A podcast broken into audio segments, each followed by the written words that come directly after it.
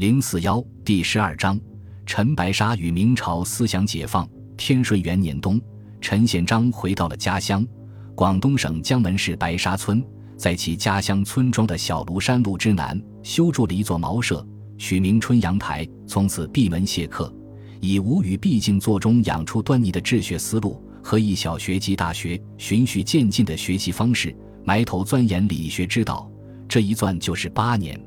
八年间，陈宪章谢绝郊游，不是耕作。连一日三餐都由家人从墙洞里送入。此后不仅悟其师道，学问更是大进。成化元年（公元一四百六十五年）春，闭关多年的陈宪章终出关，在春阳台开馆设学。消息一出，四邻州县纷至沓来，一时间门庭若市，岭南才俊齐集求教。之所以有这般轰动效应，一者陈宪章早年为岭南神童。虽屡试不中，可在当时被认为是蛮荒之地的广东地区享有盛名。二来，陈宪章师从吴语弼，乃南方儒家主流崇仁学派的嫡传弟子，在文化尚不发达的广东，自然具有名人效应。身为吴语弼嫡传弟子的陈宪章，开馆讲学别具一格。教学方法分五个单元：一、先静坐，后读书；二、多自学，少灌输；三、勤思考。取经义，四重疑问，求真知；五师引教，折入师。其治学思路承袭了吴语毕竟做养性的精髓，但重点却在自学思考真知三个环节。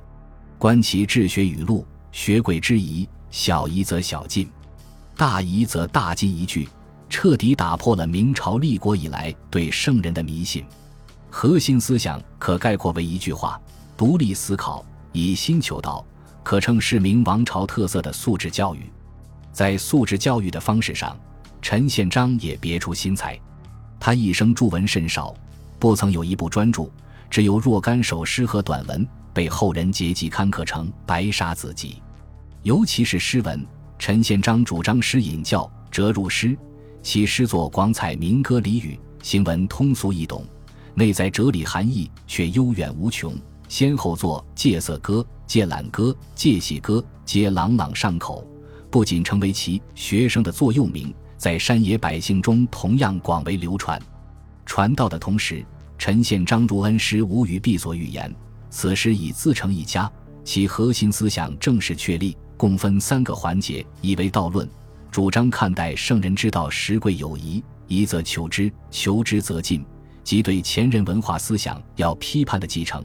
二为涵养论，主张学习过程中静坐中反复体味，在学习过程中求静，解除功利浮躁，承袭自吾与毕静坐中养出端倪的治学思想。其三为自得论，对比吾与毕求解圣人之心的治学目的。陈宪章主张自得，认为学习的目的是受用，且一心有一得，万心各不同，即我们今天所说的独立思考精神。恰是这条。颠覆了明王朝自立国以来文化专制的传统，即使是百年后清王朝编修《四库全书》时，对此同样是毁誉参半。近现代国学大师钱穆也说：“陈白沙的独立思考精神和怀疑精神，开创了明朝中后期思想解放的先河。虽在后世毁誉参半，但在当时，陈宪章却贤名远播。”连远在京城的成化皇帝朱见深也闻其大名。成化二年（公元一千四百六十六年），京翰林院庶吉士行让推荐，三十八岁的陈宪章再次入京，于朝堂上当庭考核，作“此日不再得”已诗，满座皆惊。朝中众文臣皆赞叹不已，争相传阅。行让赞他为真如再生。虽然技惊四座。但陈白沙性情耿直，更兼思想叛逆，触怒了以礼部侍郎尹浩为首的一批旧儒，仅在吏部收了个五品级的秘书官。四年后，陈白沙再次参加会试，因主考是尹浩，再次名落孙山。